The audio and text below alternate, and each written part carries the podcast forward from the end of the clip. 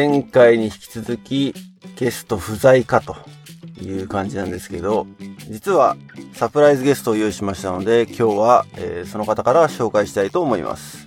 えー、今日のゲストは、ゆうさんです。どうも、ゆうです。お帰り。どんだけいじられたら気が済むんだっていうね。本当に。まあ、えー、三度目の正直ならずでしたね。いや、あのね、ちょっと話作りすぎてる。びっくりした、聞いて。いや、ほんとね、怖いなと思った。あの、世の中。何が？やっぱ編集っていうかね、怖いね。やっぱりあのメディアの怖さを知ったよね。ん？どういう意味で？いや、まずほら、事実がねじ曲げられて伝えていて。あー。そう。なんか一方的なんか俺が悪者だっていうね。あの、配信がぜ、変更報道っていうそうそうそう。全世界に配信されていて、これはあれだね。あの、メディアがここを切り取った途端、俺はもう悪者になってたね。まあ、あのー、誤解のないように言っておくと、編集で別にカットとかして偏ったわけではなくて、まあもう喋ってる時点で偏ってたっていうのが今回の事件だと思いますけど。そうです。失礼しました。編集ではない、確かにね。そう、うん、編集はそんな、あの、カットは今回はしてないので。まあ、あれですね。あたかも、ゆういちろうが忙しくって収録できなかったような印象をちょっとリスナーは受けてるところかな。そこが。そうね。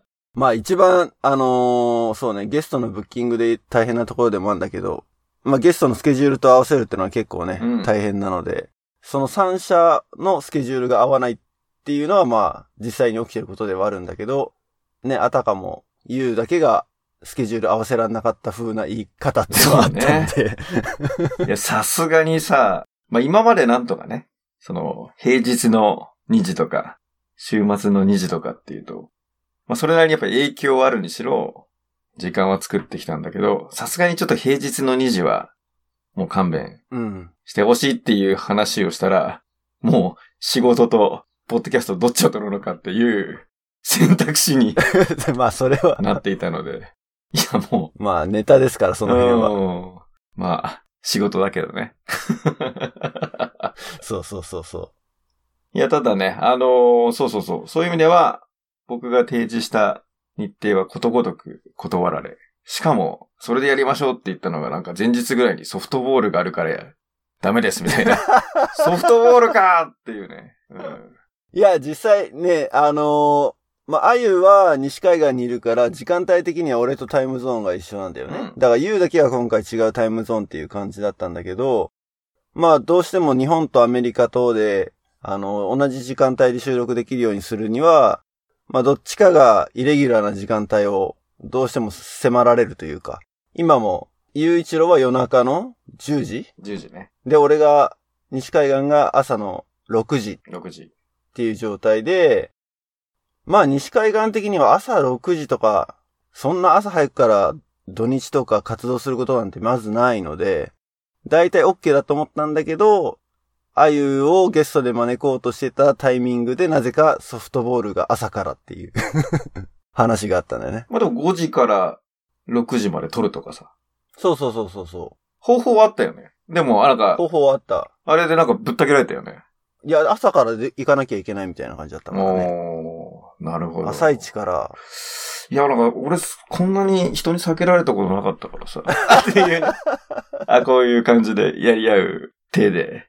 取られてたんで、いや、そんなことはないですよっていうね。はい。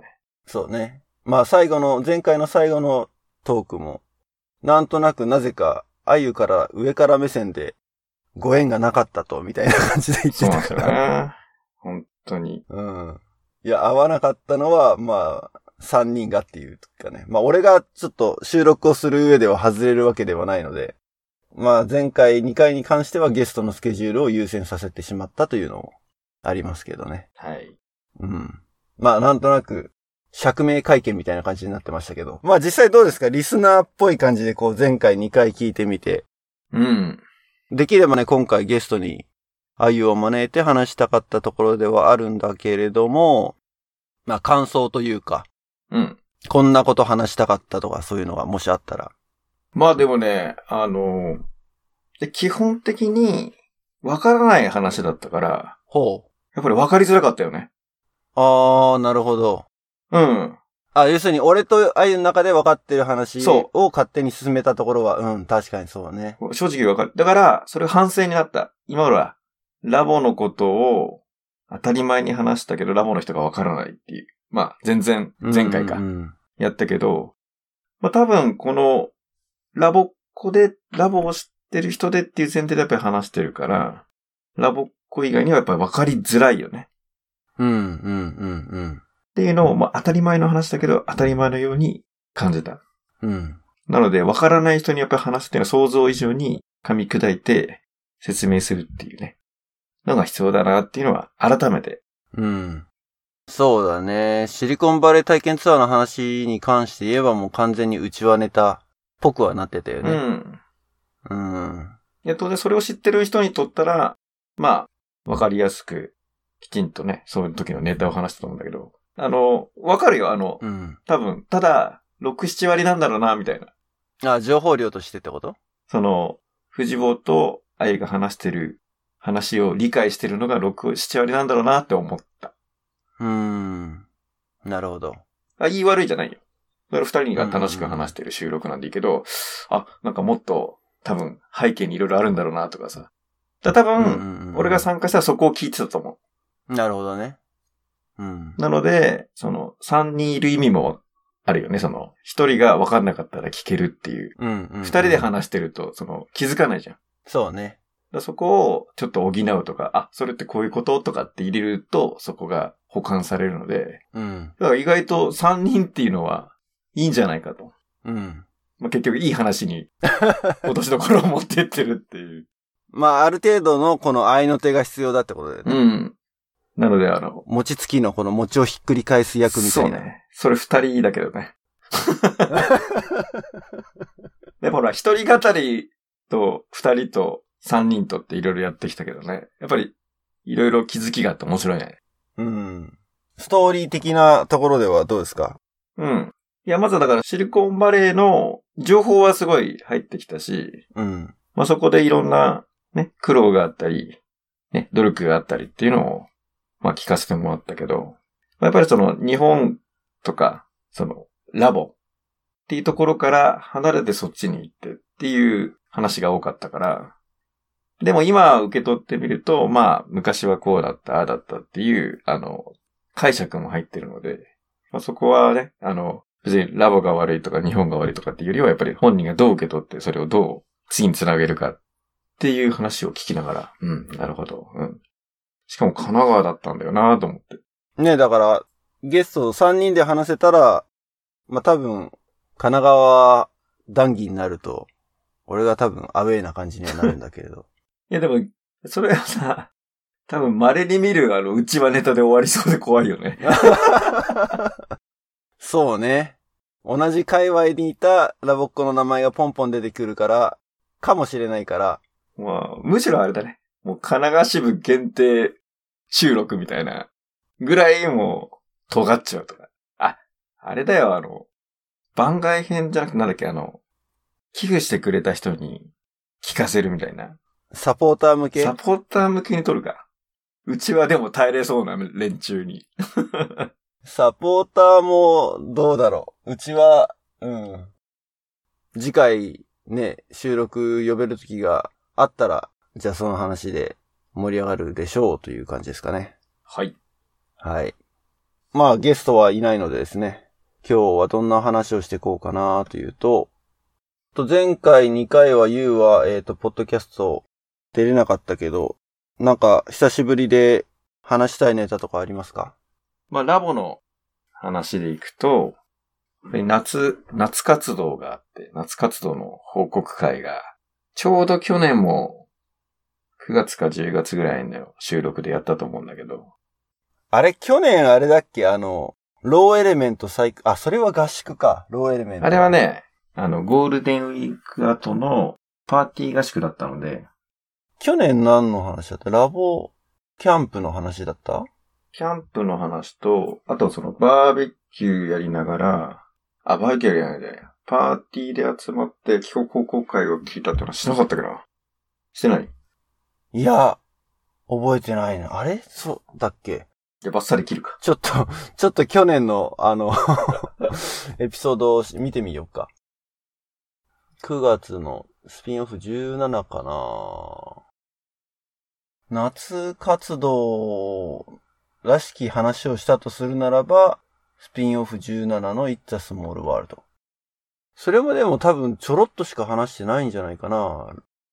そのショーノート見ると、ラボランドで再び繋がる友達の輪とか。おー。まあその夏、ラボというといくつかイベントがあって、ワンマンスの、要するに1ヶ月のホームステイに行く子供たちが行って帰ってきて。とか、あとはそのラボっ子たちも、キャンプに行ったり、まあ地区合宿に行ったり、うん。で、ちょこちょこイベントがあるので、イベント参加したり。だ結構夏はいろんなラボにとったら活動を用意してくれていて、ラボっ子はそれを体験して、まあそれを報告し合うっていう。で、前も多分話したけど、そのやっぱりフィードバックというか、自分が体験したことを人に伝えるっていう場をきちんとラボは用意してくれるよね。そうね。若干あれだね。あの、聞いてる側からすると上調でみんなにやらせるから、ね、本当はパッパパッパやってくれた方が楽なんだけど、やっぱりなかなか言えない子もあったりとかさ、うん。なんかすごい長く話しちゃうのをなかなかやっぱり切らないとかね。のも、うん。あ、その、ラボなんだなって思った。改めてね。まあ、ラボなんだなっていうか、それは多分、ファシリテーションうか。ーん、いや、もう社会人になるとそういうプレゼンテーションをさ、しょっちゅう見てるから、うんそういうところが目についちゃうんじゃないの？なるほど。その、スムーズに全てが、こう、準備万端にされたプレゼンテーションではないわけじゃん。うーん。ラボっ子たちの、もちろん。その、それこそパーティーでやるのなんて、前の日に練習なんてしなくない？だって。いやいや。まあそうなんだけど。だからそれに比べちゃったら、まあなんかそれにもう慣れちゃってるから多分そういうのすごい気になるのはあるのかもとはちょっと今思ったけど。ラボじゃなくて、俺だったか。そうそう。まあそこは温かい目で見てあげないとあもちろんねっていう。いや、だから、その、自分の子供たちもいるし、みんなほら知ってる子供たちだから、やっぱりほら、応援っていうか、うん。すごい言ってることに対して、例えば去年も参加してるし、今年も参加してるしっていう意味では、その成長っていうの。やっうん。ぱりだんだんその世代交代というか、やっぱりね、上の子たちもリーダーが若干、ずっと同じ人じゃなくてやっぱり変えてるし、で、中学生になった子たちも役割を与えてられてるし、ちっちゃかった子たちも、そういうね、発表の場でしっかり言えるようになったりっていうね。なんか本当にあの、縦長の活動をまた改めて夏活動で感じた。うん。で、その中でね、まあ面白かったっていうか、多分藤本も知らないトピックが一個あって、何かっていうと、キャンプ。うん。キャンプってほら、基本的にロッジで寝泊まりするっていう。うん。それがね、今年から、なんかあの、テントを外に張って、そのアウトドアロッジみたいな形で、テントの中で寝泊まりするっていう、あの、専門のロッジができたらしいよ。へえ。例えば僕らはやっぱりラボキャンプって言ったらまあキャンプだけど、世の中一般的にキャンプって言うと確かにテント張ったり、アウトドアの中で生活するみたいなのもうん。多いよね。だそういう、まあ世の中のそのキャンプっていうものから来たのか、まあどういうね、考えから来たのかっていうのはわからないんだけど、そのアウトドアロッジっていうので、キャンプ、あの、テント張ってキャンプするっていう。ん？それは、寝泊まりだけがテントなの？それとも、テーマ活動とかそういう日常の活動もテントの中でやるの？いやー、そこは聞くまでもなく、テーマか、テーマ活動ってんとってちょっと乱暴な振りじゃないそれ。そうか。若干でもニヤニヤしてる藤坊が、俺には思い浮かんだよ、今。俺にどうボケろって言うんだ。突っいや、まあ、俺がむしろボケた感が。込みづらいわ。じゃあその、寝るのだけにテントがもちろん使われてるわけだよね。そうだね。当然だけど。そうだね。うん。えー、じゃあそこはじゃあテント張ってってところから、もちろんうん。やるわけだよねい。や、そうだと思それはいいかもね。なんかでもね、子供はワクワクするみたい。やっぱそのテントの中でうん一晩過ごすってのは、非日常的な感じがやっぱあるじゃない。うん。うちの息子もさ、うんこの前、ほんとつい最近なんだけど、ダディテントやろうよって言われて。ほテントってテントやろうじゃないよ。キャンプやろうよって言わう。れて。うん。うん。キャンプやろうよって言われて、でも結構もうこっち今寒くなってきてるから、うん。そう。で、まああと、キャンプサイトとかも予約しなきゃいけないっていうのもあって、うん。去年もやったのね。とある動物園でキャンプをするってへいうえ。イベントが近くにあって、うん。で、そのある動物園の、まあ、そっか、一応ベイエリアの人もいるかもしれないから、名前言っとくと、ハッピーホロズーっていうのがサノゼにあるのね。おう。で、そこは、動物園って言っても結構子供向けっていうのかな。うん。あの、多分もう中学生ぐらいになったら行かないぐらいな感じうんのちょっと小規模な動物園なんだけど、で、それの閉園時間、土曜日の閉園時間から日曜日の開園時間までの間にキャンプをしようっていうプロジェクトがあって、面白い。で、それに参加したのよね。確かね、ハロウィンの季節だったからちょうど1ヶ月後ぐらいなのかな。うん。で、だからハロウィンの衣装も持ってきて、みたいな感じだし、で、あとはナイトサファリじゃないけど、あの、夜に動物園の中をこうガイドしてもらって、うん。で、ところどころでその、夜行性の動物うん。の話とか、そういうのを聞きながら、こう、 trick or treat をやっていくみたいな。まあ、そんなのがあったのよ。おー。面白い。で、それで、初めてだからテントで寝るってことをその時、うちの息子はやって、うん。で、それがやっぱなんか楽しかったみたいで、その、やっぱテント張って、その中で寝る。で、 daddy と二人で横になって寝るみたいなうん。のが面白かったらしくて、それをまたやろうみたいなこと言ってて。へえ。うん。で、テントを借りてきて、えー、持ってったんだけど、で、今年やろうって言った時も、まあそのキャンプサイトに行くのも大変だから、庭でやるって言ったら、うん。庭でもいいって言うんだよね。なるほど。そうだから、もうそのテントの中で一晩過ごすっていう、その行為自体が、うん。子供にとってはもう、ものすごく楽しい。うん。だなーっていうのをね。いや、庭だよってちょっと思ったけど、俺も言いながらね。いや。朝起きても自分家だよっていう。まあでもそのワクワク感というか高揚感がね、うん。子供心をくすぐるんだなっていうふうには思った。いや、もうくすぐられまくりで、実はね、うん。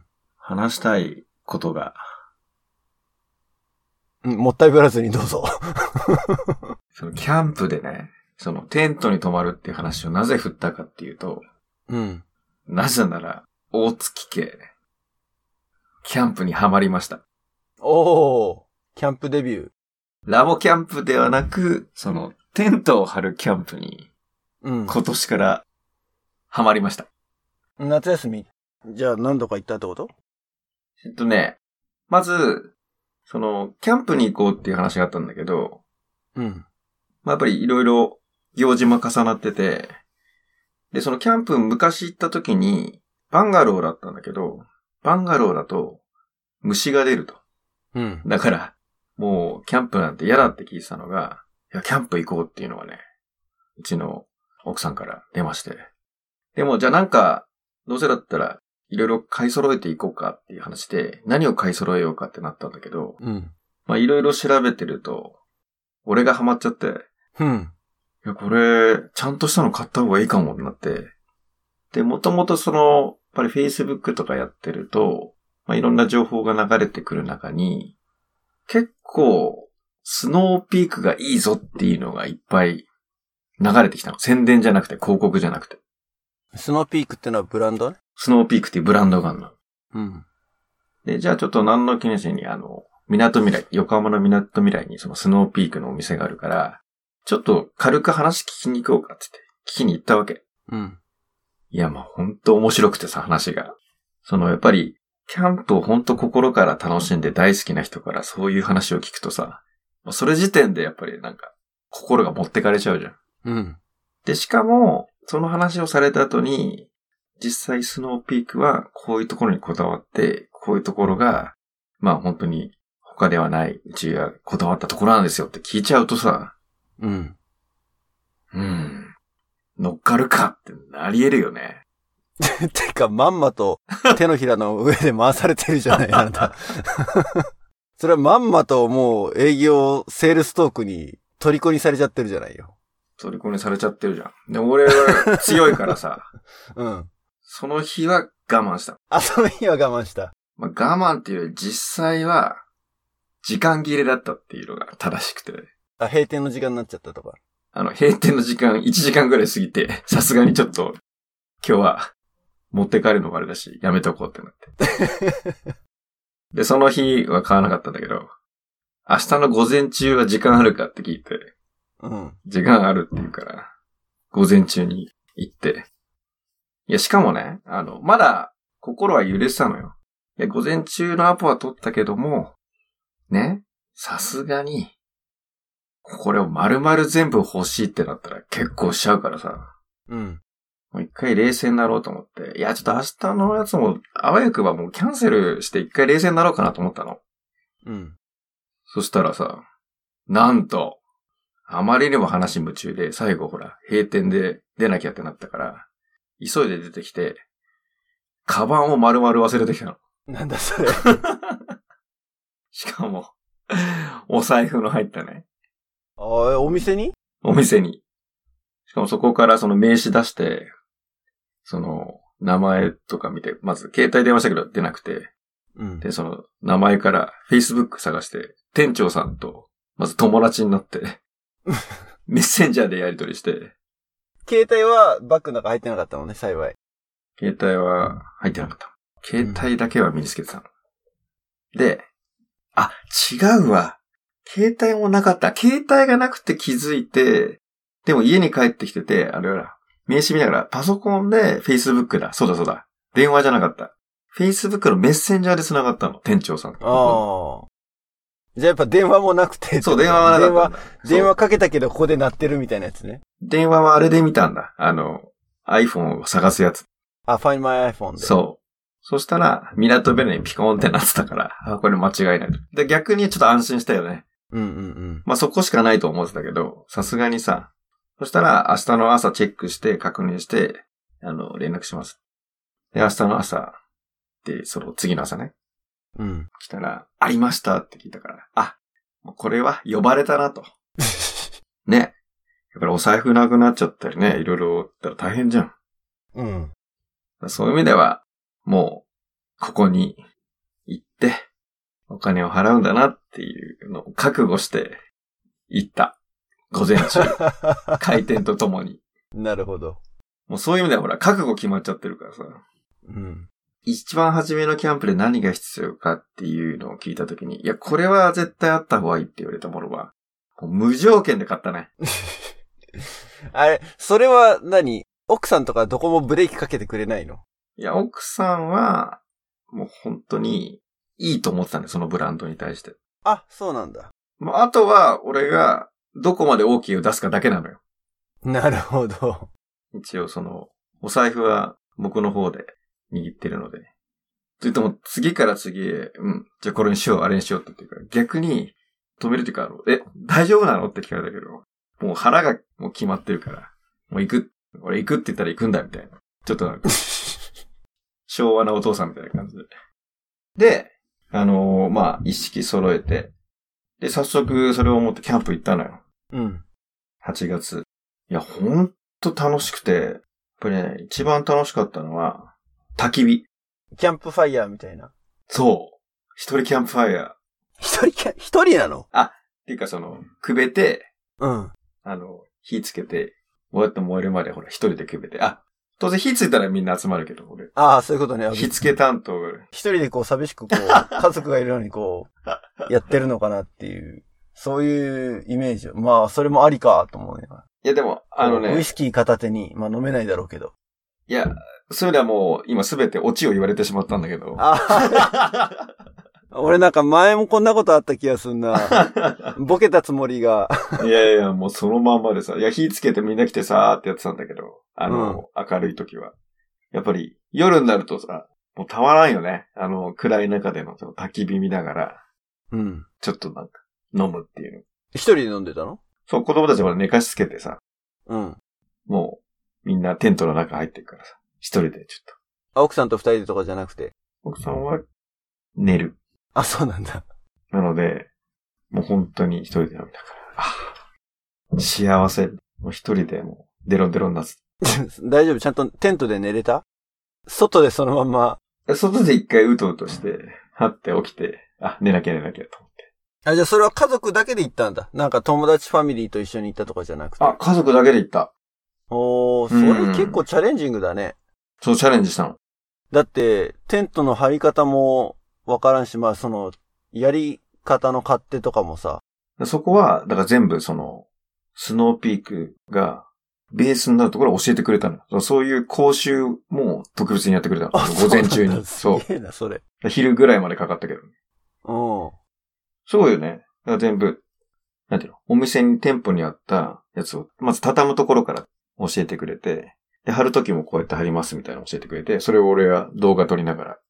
で、長男と嫁がそれを聞いて一生懸命学ぶっていう。うーん。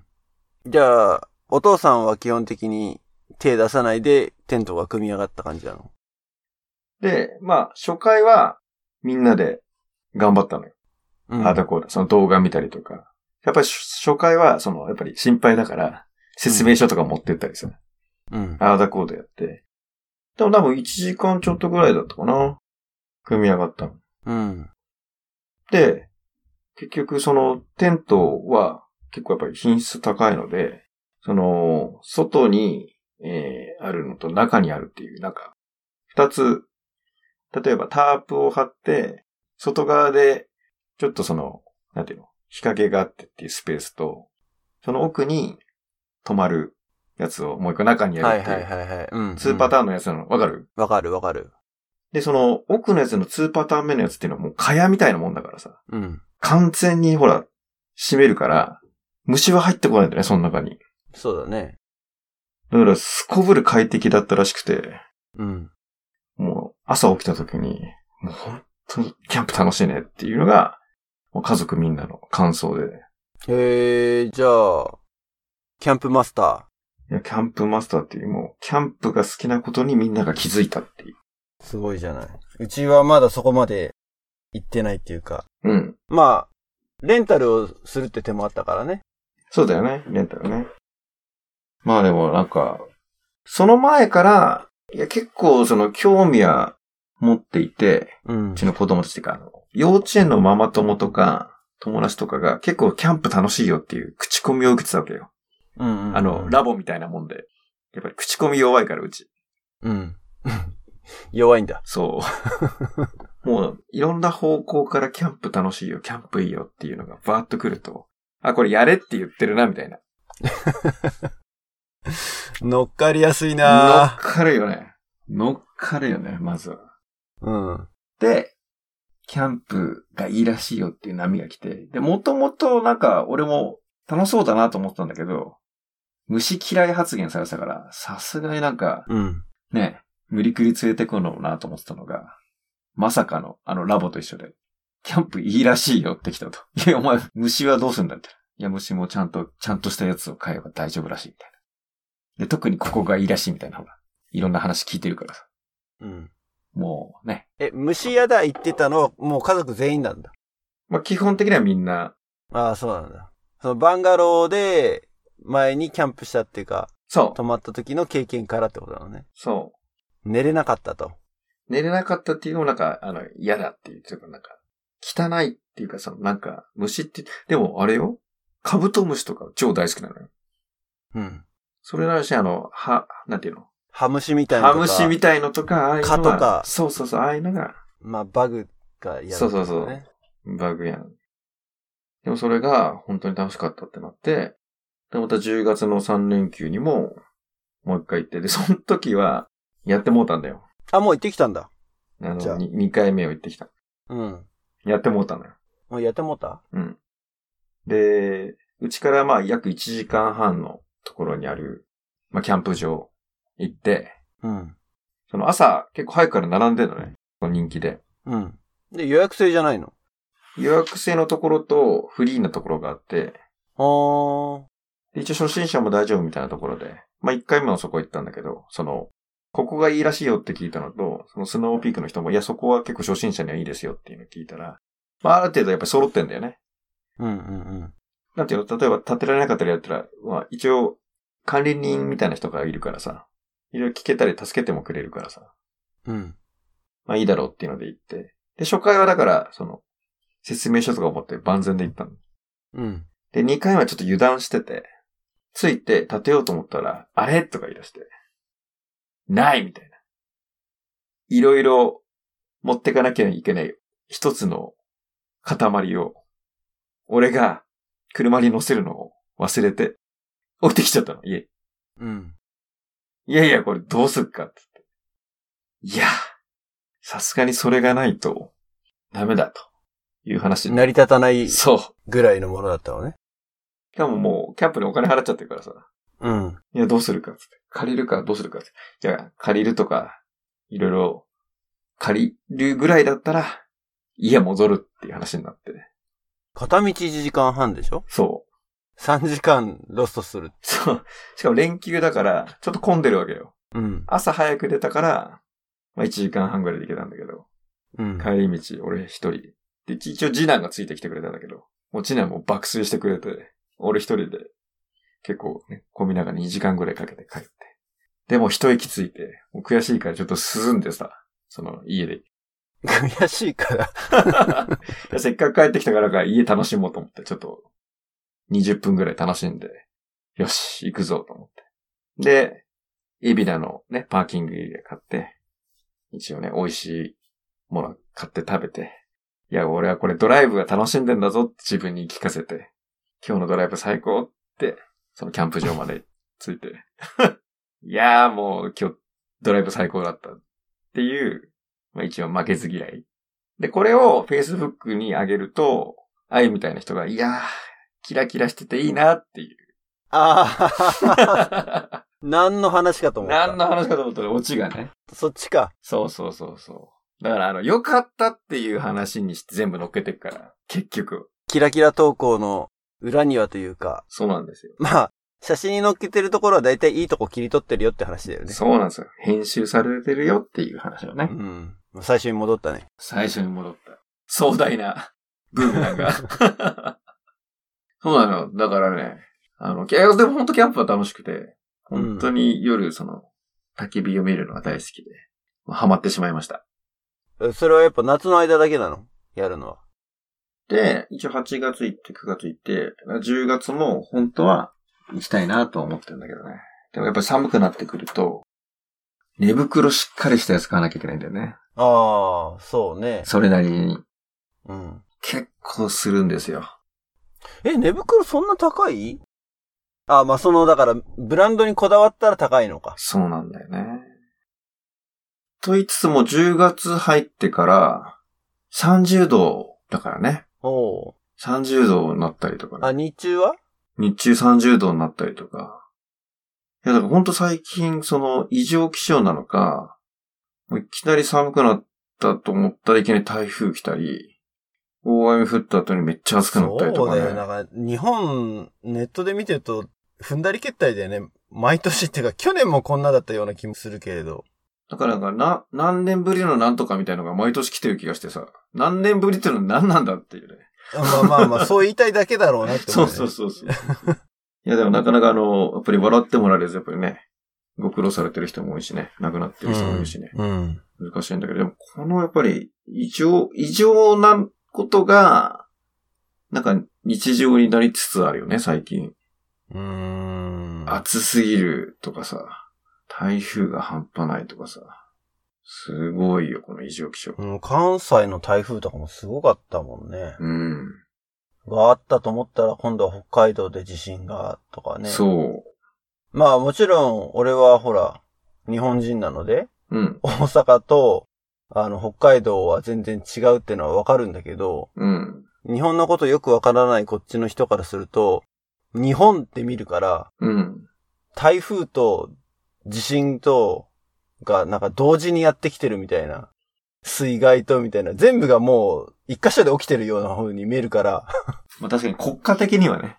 そうそうそう。まあそれはね、よくあるっていうか逆のこともあるからさ。うん。例えば、あの、ナパの方で山火事があったら、うん大丈夫って、こう、まあ、ナパぐらいだったらまあだいぶ近いんだけど、うんうん、うん。そうそう。全然、同じ西海岸でも全然州が違ったりとかしても、なんかね、大丈夫っていう風に声かけてくる人がいるみたいな、そんなのと同じような感覚なんだろうなって思うんだけどね。その大丈夫は、ワイン好きなんじゃないの？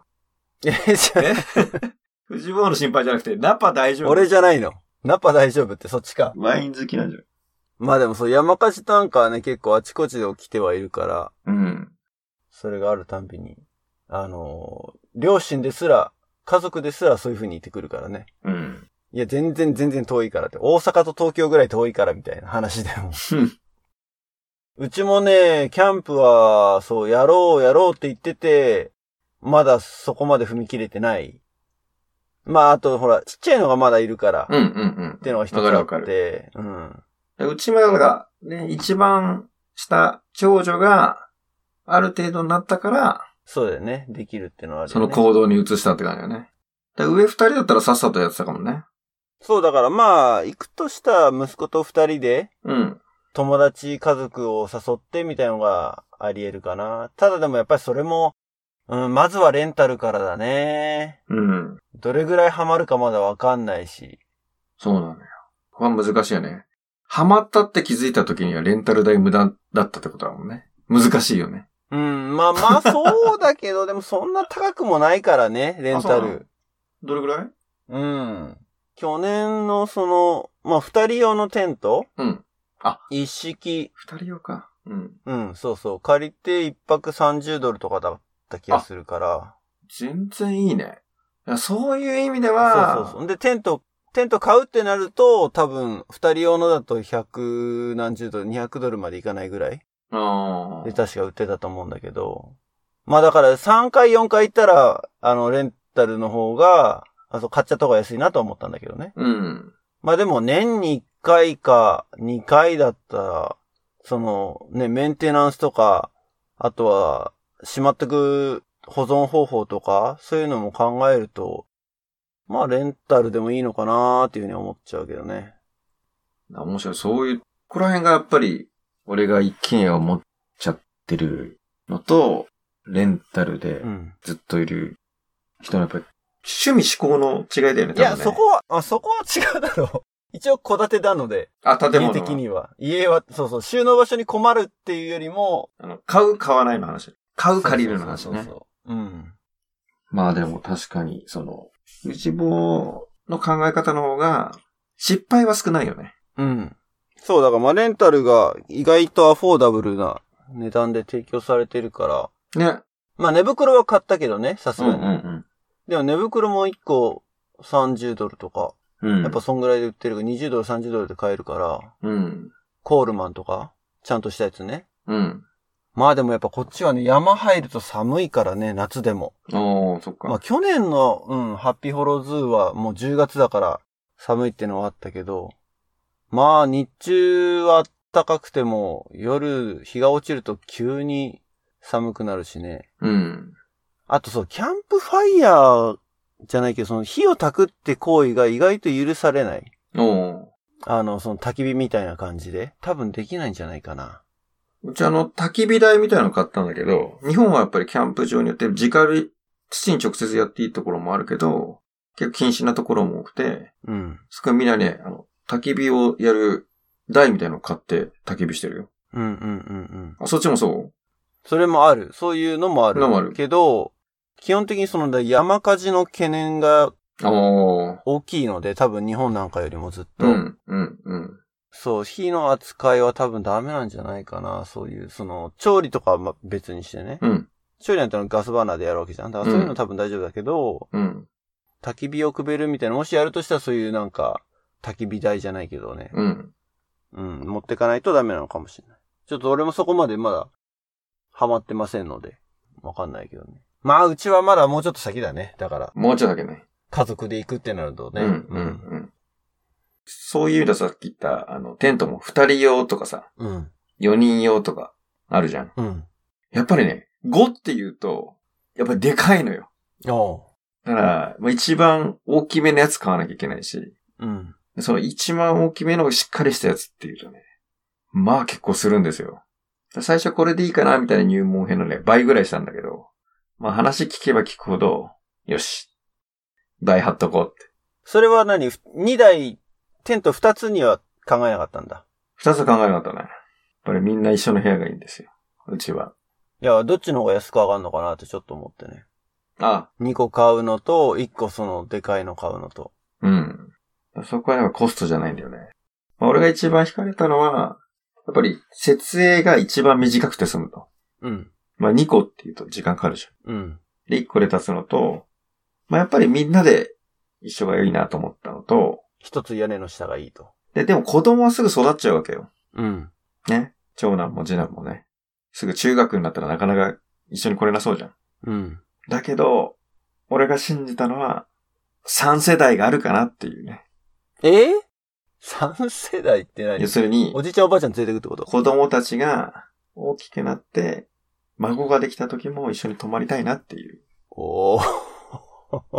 それすごいな。えらい長期計画だね。一応計画でしょ。まずそのテントがその、その時まで持つのかっていう。そう。だそういう意味ではそういう持つテントを買ったの。それは、それはすごいな。ら一応ね、あのー結局は、数字で考えると、一泊あたりの金額じゃん、多分。うんうんうんうんうんうん。それが、いっぱい行けば、一泊あたりは安くなるわけじゃん。うん。だからもういっぱい行くっていう人生を歩もうっていうね。なるほど。まあ、買ったからにはね、やらなきゃもったいないねっていうね。そうそうそうあるからね。うん。でもぶっちゃけ俺は海が好きなんだけど。で それは、それ。これはこれ。まあ、言うにありがちなこの追い込み方だね。もう排水の陣みたいなのすぐ引きたくなるみたいな。自分で自分のケツを叩くのがそうなんですよ。趣味みたいなね、ところがあるので。ド M 理論で。じゃあ、キャンプ三昧な感じだったの？この夏いや今は。年は、その、まあ、一番思い出に残ったのは、やっぱりキャンプ。うん。うん。でしかも俺8月俺誕生日だからさ。ある意味、自分へのプレゼント。なるほど。その、長きにわたって家族と楽しく生きていくのだっていうね、思いに向けたプレゼントをして。うん。したらね、すごいのよ。あの、サプライズでん、ケーキに火をつけて、キャンプの時に持ってきてくれたの。あ、その何？キャンプ自体を誕生日にやったの？誕生日のちょうど、誕生日前後にやったの？当日じゃないんだけど、その、3日間を、まあ言ってみれば、11、12、13をキャンプ。ああ、なるほどね。で、14は、まあ親とかと一緒に飯食うから、もう帰ってっていうのがあったので、うん。11、12、13。そこで、やってくれたわけですよ。ケーキに火つけて。そのケーキは、近くにあった、セブンイレブンのチーズケーキなんだけど。でも、まさかないと思ってたから、うん。びっくりした。サプライズにやられました。でもちょっと本当に感動して、本当結婚してよかったと。壮大な話になって壮大な話になってる。なので、まあ夏の報告以上です。うん。意外と夏の報告で今回は、まあ、しっかりキャンプの話だった。うん、しっかりキャンプネタで。ラボからのブーメランで、キャンプがあるよっていう話から、自分のキャンプの話して、そうだよ。もともとラボキャンプの話をした。そうそうそう。で、うん。あゆに、まあ、キラキラなめんなっていう話を。負けず嫌いみたいな。もう根に持ってるね。うん。こうやって、いじって、元を取ろうと思って。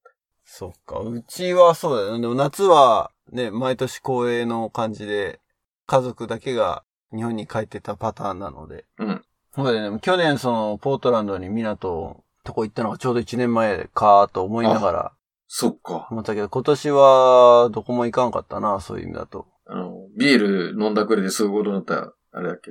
結構そうそうそう G ビール飲みまくったやつポートランドはねうんうんうん。一年はあっという間に経つね。そうなのよシリコンバレー行きたい行きたいってもう気づいたら一年経つからね。これ恐ろしいね。え、来年行くんでしょ？来年来るんでしょ？もういやもう毎年決めていくぞと思っても、やっぱりね、まだ早いって話が。まだ早い。いなになにま、まだ早いって。や多分シリコンバレーの神様から、まだ早い。お前はまだ早い。みたいそう思ってるわけね。な。わかんないけど。いや、行けるときはサクッと行けるわけよ、多分。うん。まあ時期選ばなければね、うん。うん、いつでもいらっしゃいとも思うし。うん。まあやっぱでも、11月ぐらいからまた雨のシーズンになるので、うん。雨ばっかりの日が続くと、なんかシリコンバレーっぽくないなっていう感じはうん。ね、しちゃうけど。まあでも、年中晴れてるわけじゃねえんだよっていう、うん。そこを見るってのも一つですからね。うん。まあ天気が全てじゃないんだけど、もちろん。これでクロージングかな、今日は？今日はね。ね。あとは、いつものお知らせって感じで。お。意外とまだ、あの、知らない人が多いんですかね。えー、 Patreon というサイトでですね。投げ銭プロジェクトをやっております。えー、ポッドキャスト Another Dawn を支援したいという方はですね、ぜひ、えー、投げ銭をしていただけたらなと思って、えー、 Patreon というサイトで funding を募ってます。え、ちなみに聞いていい？うん。公表できたら公表しちゃってほしいんだけど、うん。今何人ぐらい投げ銭が入った？今、二人です。これは、おあの、カットしてもいいけど。逆にオープンにしてアピールする。いや、オープンにしても、まあ、あの、金額は見えるので、はい。今、いくら集まってますってのはオープン出てて、多分今3ドルなのかなまだ。おなるほど。うん。で、目標金額は今25ドルにしてる。おなんでかっていうと、 Zoomのオンラインサロンってのかなうん。 Zoomを使って、その、サポーターコミュニティの中だけでやる、あの、オンラインサロンの企画をするための、まあ、資金ですよね。なるほど。 Zoomを使うためにかかるのは大体そんぐらいなので、月20ドルぐらい。うん。まあ、25にしたのは、初めて見て思ったんだけど、結構 Patreonにがっつり持ってかれてるんだよね。あ、そういうこと？裏話をすると。はいはいはい。うん。あのー手数料的なものは。はい。はい。そう。そのまんまだから、実は2ドル皆さんが支援するってやっても2ドル丸々は入ってこないので。なるほど。まあ、スケールしてくれば多分変わるんだけど、でも、他の Patreonで支援募ってる、その、プロジェクトとか見ても、多分何人っていうのが出るし、な、いくらっていうのも出るんだよね。うん。確か両方出てる。だから、 Patreonのサイト行けば、二人っていうのは多分出てると思うんで、なるほど。非公表にしてるものではない。うん。じゃあ、現在、二人。そう。で、これが、だ目標達成できなかったら、もうプロジェクトとして、うん。あの、アナザードンポッドキャストをやめるっていう風に言うが言ったからね。え、期限はあんの？え、だからそれも、その発言をした時には聞いたけど、そこはさらっと流してたけどね。あ、そう。年内とかって言ったけど。年内、来年か。え？来年。12月までね。そうそう、12月までに。集めよまあ、10人集まんなかったらもう、求められてないよって言ってたからね、言うはう。。10人ね。10人で、だから20ドル。だけど、多分それだと目標の25には到達はしないから。なるほどね。うん。だから、まあ、20人ぐらい集まんないと、あの、オンラインサロンは多分できない。ちなみに二人っていうのは何 ?4 ドルじゃないの？あ、3ドルなの？そう、だから3になってるのは、その手数料なんですよ。あ、手数料引かれたものが引かれ。た金額が見えてるの。なるほど。手数料引かれた金額。だから、あそこに表示されてる金額は、実際に我々が手にする、まあ、手取りというか、金額にはなるんだけど、じゃあ20%から25%ってこと？トータルでそんぐらいになっちゃったよね、今はね。ほう。なるほど。あの、仕組みが俺もちょっとよくわかってないんだけど、でも、そのプロセッシングするフィーがやっぱクレジットカード使ってたりとかするから、なるほどね。そこでやっぱり手数料はかかっちゃってるんだよね、どうしても。んんうん。それがね、15、6%だったと思う。多分3ドルって見てるのは小数点以下っていうか、まあ、セントの部分は切り上げだか切り下げだかをしてるからそう見える。うん。うん。だとは思うけどね。うん。で、4ドル丸々は今ないっていうことですよ。なるほど。うん。わかりました。3ドル何十セントとかそんなだと思うけど。